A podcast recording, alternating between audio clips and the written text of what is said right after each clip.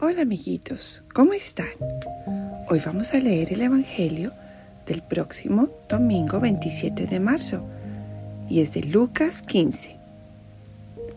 En aquel tiempo se acercaban a Jesús los publicanos y los pecadores para escucharlo, por lo cual los fariseos y los escribas murmuraban entre sí, Este recibe a los pecadores y come con ellos.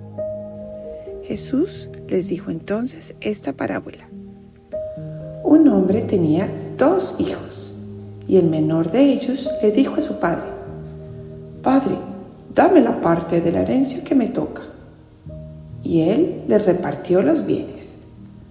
No muchos días después, el hijo menor, juntando todo lo suyo, se fue a un país lejano y allá derrochó su fortuna viviendo de una manera disoluta, quiere decir muy mala. Después de malgastarlo todo, sobrevino en aquella región una gran hambre y él empezó a padecer necesidad.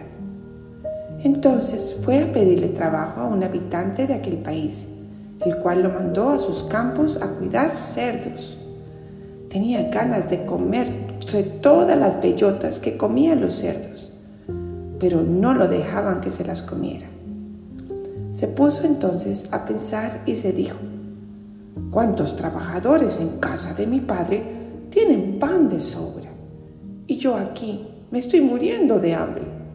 Me levantaré, volveré a mi padre y le diré, Padre, he pecado contra el cielo y contra ti. Ya no merezco llamarme hijo tuyo. Recíbeme como a uno de tus trabajadores. Enseguida se puso en camino hacia la casa de su padre. Estaba todavía lejos cuando su padre lo vio y se estremeció profundamente.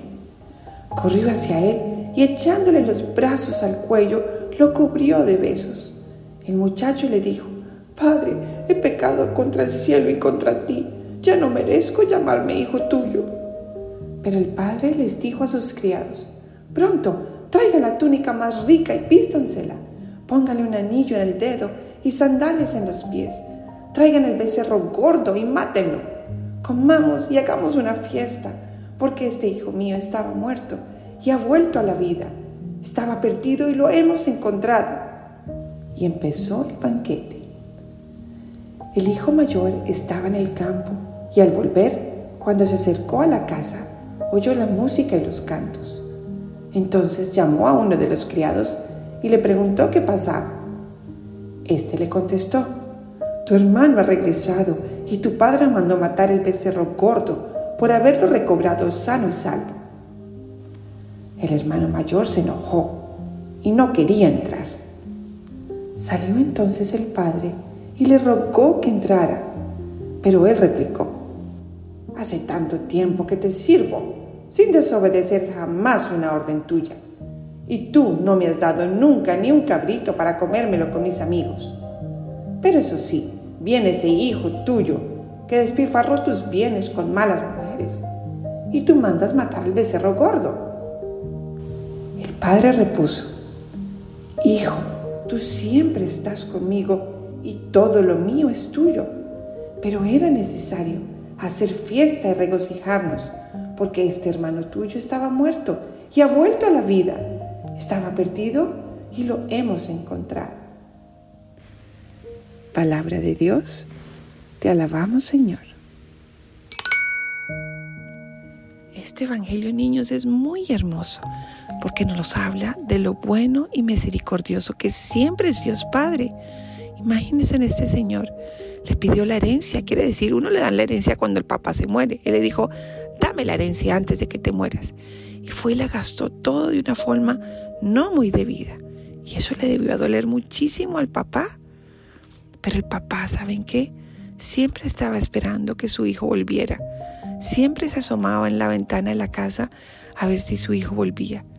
Y como el hijo volvió porque estaba con mucha hambre, porque ni siquiera lo dejaban comer la comida de los cerdos allá donde estaba, porque había perdido toda su plata.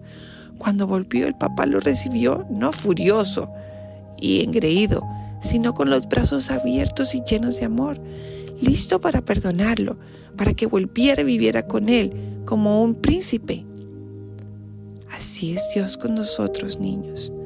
Siempre que vamos a Él, sea en el confesionario si decimos nuestra primera comunión o en nuestro corazoncito, y le pedimos perdón por cualquier acto que hayamos hecho, que hayamos de pronto peleado con algún hermanito, de pronto haber dicho alguna mentira, de pronto haberle hablado mal a nuestros papás o a un profesor, si le pedimos perdón con todo nuestro corazón, Él siempre, siempre nos perdona.